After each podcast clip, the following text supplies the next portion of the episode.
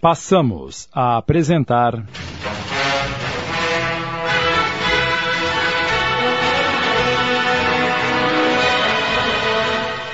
Confidências de um Inconfidente. Adaptação de Amilcar Chiaro Filho. Coordenação de texto, Sidney Carbone.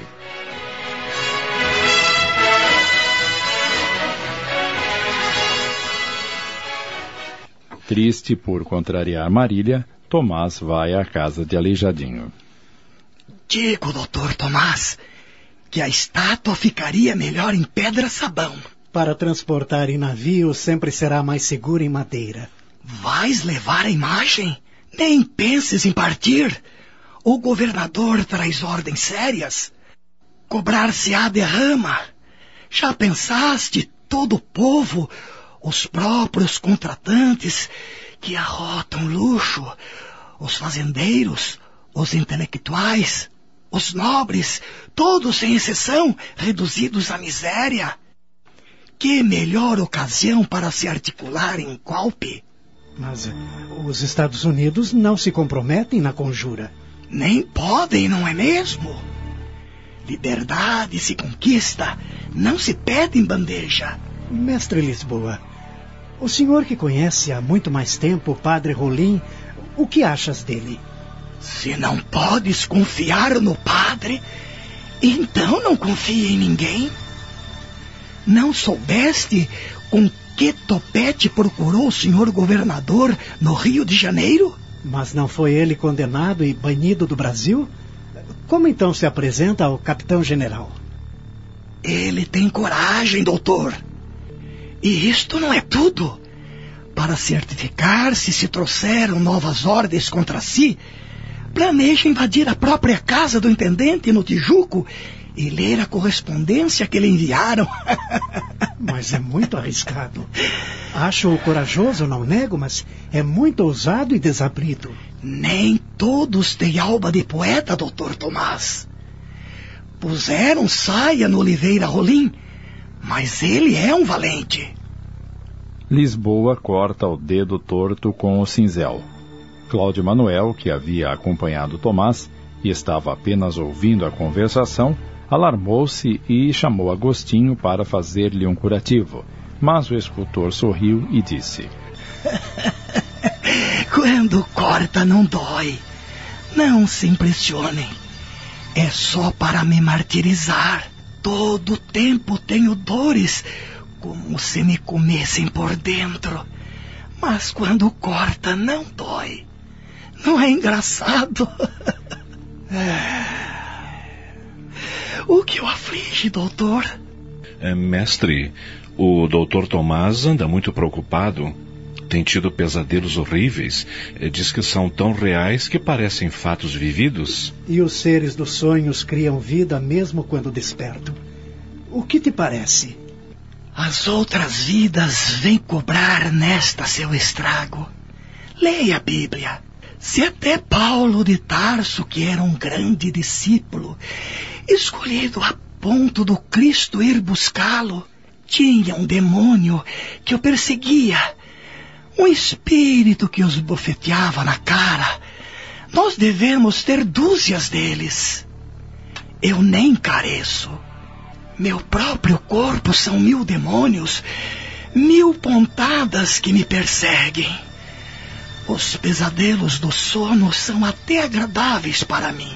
Acreditas que temos muitas vidas? O que então está preparado nesta? Pergunte ao teu anjo bom. Dizem que todos temos os nossos mestres, nossos anjos bons. Levanta-te antes do sol e o chama. Assim eu faço. Pergunta-lhe e ele te mostrará todos os fatos. Eu nada temo, doutor. Quem vive como eu vivo, que mais pode temer? Morrer para mim seria privilégio, mas estou vivo porque Deus quer. Vou até onde aguentar. Cláudio ouvia cabisbaixo. Sua amizade com Lisboa fazia-o sofrer vendo o amigo tão martirizado, cuja doença era visível, trágica, inenarrável. O mestre continuou. Também eu tenho sonhos, pode crer. Eu, que só devia ter pesadelos, vejo uma bela cidade onde trabalho em igrejas e pinto o próprio Deus. Também já vivi longe daqui, mas não sei onde. Quer ver? Ele tira da gaveta um papel amarelecido pelo tempo. Estou com este papel guardado há anos. Foi meu pai que me deu. Aí se vê anjos. Meu pai me disse que são figuras feitas na Itália. Eu nunca tive na Itália, mas sei que quem fez estes traços fui eu, Antônio Francisco Lisboa. Com outra carne, outro jeito, mas sempre o escultor. Às vezes pareço ir ao inferno. Vejo-me cortando gente aos pedaços e dou nacos de carne humana para os cachorros comerem. Pode ser uma coisa destas? Só existem duas coisas boas nesta vida, meu caro doutor: amar e morrer. Já fiz a primeira. Quando chegar a segunda, saberei todas as verdades de mim. O resto não importa. É, mas vamos falar de outras coisas.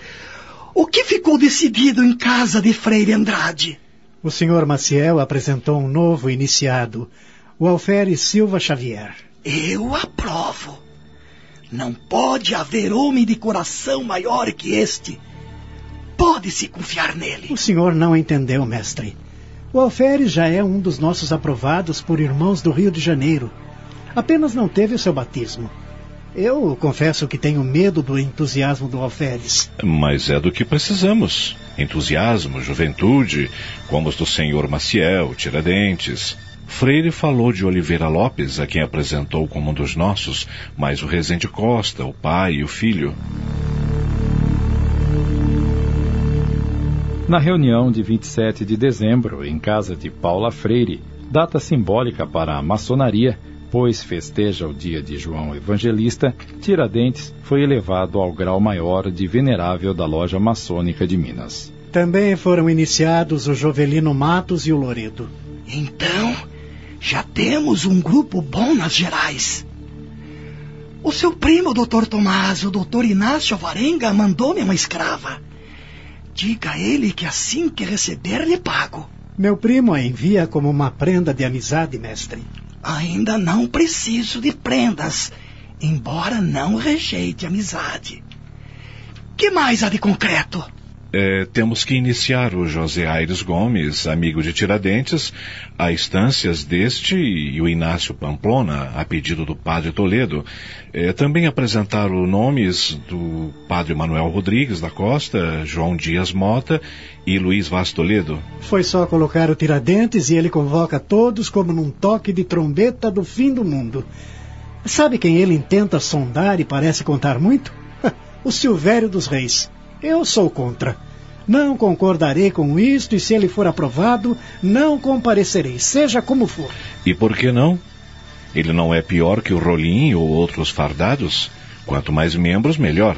Com isso não posso concordar. Entre o Rolim e o senhor Silvério, a distância é gritante. É preciso deixar bem claro que se alguém trair. Cláudio Manuel fez um gesto passando a mão no pescoço, e era bem óbvio. Traição era morte certa, o degolamento.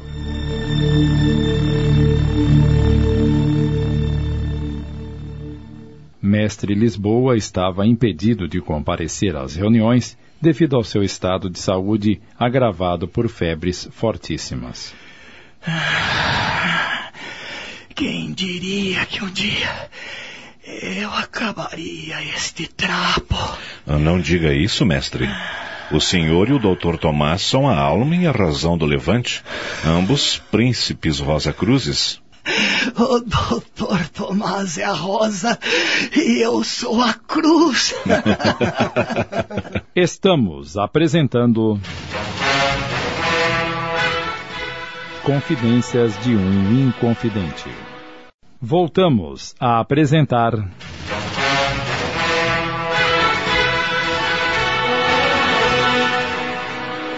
Confidências de um Inconfidente. Adaptação de Amilcar Del Chiaro Filho. Coordenação de texto, Sidney Carbone.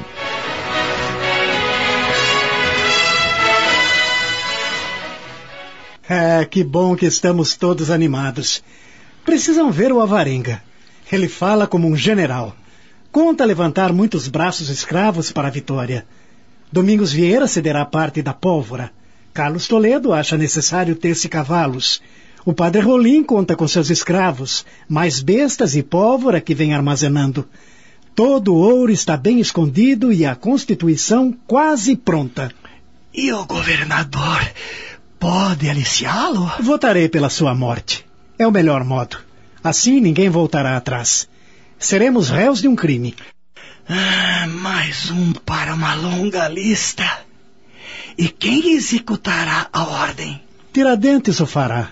Conquanto peça clemência para o senhor capitão-general. É, temos até uma bandeira. Alvarenga pensava em fazer-se um índio quebrando as correntes. Bem pensado. E eu? O que faço? Mestre, será que podemos confiar nos negros? São numerosos. Dar-lhes liberdade é a nossa meta, mas a quererão por nossas mãos? Não há por que temê-los. Do jeito que são tratados, nada podem fazer por si mesmos. Mas é, fico admirado pelo voto que darás pela morte de Barbacena. Não será ele padrinho de casamento de sua futura cunhada, Dona Ana Ricarda? Será, e me sinto um Judas quanto a isso. Mas ele faria o mesmo se estivesse em meu lugar. Até pensei em enviá-lo com um recado às cortes, mas melhor não. Uma revolução não se faz sem mortes. Por que acha que continua adiando a minha felicidade? Para não comprometer-se em Amarília. Dona Bárbara já chama sua filha de princesa do Brasil, o que provoca comentários azedos. Mas agora não podemos voltar atrás. E quem anotará tais decisões? Não serão anotadas. Se a conjura for descoberta, combinamos negar tudo. Pode-se contar com o Rio de Janeiro? Temos alguns comerciantes e uns poucos militares, mas o Tiradentes acha que se pode aliciar mais. Afinal, o próprio vice-rei deu aso às reuniões do círculo literário. Seus filhos contam-se entre irmãos, mas todos são unânimes que o movimento deve começar em Minas, pela sua posição privilegiada. Tiradentes viajou para cuidar disso. Se o governador lança a derrama, tudo se precipita. Não sei por que não faz logo. Cinco dias após a posse, fez-nos ouvir as determinações de Martinho de Melo e Castro em carta de janeiro a respeito. Tudo faz crer que já devia ter lançado a derrama, mas o governador parece esquecido de tudo em seu sítio em Cachoeira, a caçar plantas raras e a conversar com Maciel sobre os minérios da região. Para mim, ele desconfia, é raposa astuta. Não deve mais assistir o conselho, doutor Tomás. Como? Não deves mais se expor. Há muita gente envolvida e o senhor é o mandatário. O Carlos Toledo lhe dará contas das resoluções, como o doutor Cláudio faz a mim. Não posso, mestre. Seria covardia e. Não deves ir. Poderá atrair a má vontade de homens como o senhor Silvério, de quem sempre foi desafeto. Afinal, pelo que sei, os votos o favorecem será iniciado apesar do seu veto. Não o tenho mais importunado desde que recebi ordens de parar com, com aquelas cartas. Por sinal, parei num número muito mau, o 13, o número da morte. Agora também não há necessidade delas. Não está mais aqui o Cunha de Menezes, aquele safado, mas o Visconde de Barbacena, um homem de cultura. Seu amigo, a quem o senhor quer a pena de morte. Não só eu. A proposta foi sua. Sim, mas o que podia eu fazer? É duro matar um homem, mas a raposa astuta desconfia. Maldito Tiradentes ainda nos põe a perder com sua, com sua parolice. É, quanto a ele, não há ninguém com mais coragem. É, não se importa em se expor. Seu ideal não está sujeito às preocupações com dívidas como nós. Nada tem a perder, mas dá-se com a honra. Mas eu não aprovo. Por que trazer Silvério às nossas reuniões? Eu não confio naquele homem. Porque ele tem a seu comando mais de 200 homens, mais dinheiro e influência. É isto. Melhor não seria pessoas de cultura. Nove lhe deram o voto. Nove. Eu tive que ceder. Eu tive que ceder, mestre Lisboa, mas não irei à sua iniciação. Isto é insubordinação. Não, doutor Cláudio. É cuidado. O doutor Tomás deve ficar do lado de fora por enquanto. Como tenho sido obrigado a ficar por causa das minhas viagens, meu trabalho e minha moléstia. Queria ser um titã, forte e ir à frente. Mas vou à frente como mutilado. Acabamos de apresentar. Confidências de um Inconfidente. Minissérie em 15 capítulos, adaptação de Amilcar Delchiaro Filho, da obra de Mariluza Moreira Vasconcelos, ditada pelo espírito Tomás Antônio Gonzaga. Coordenação de texto, Sidney Carbone.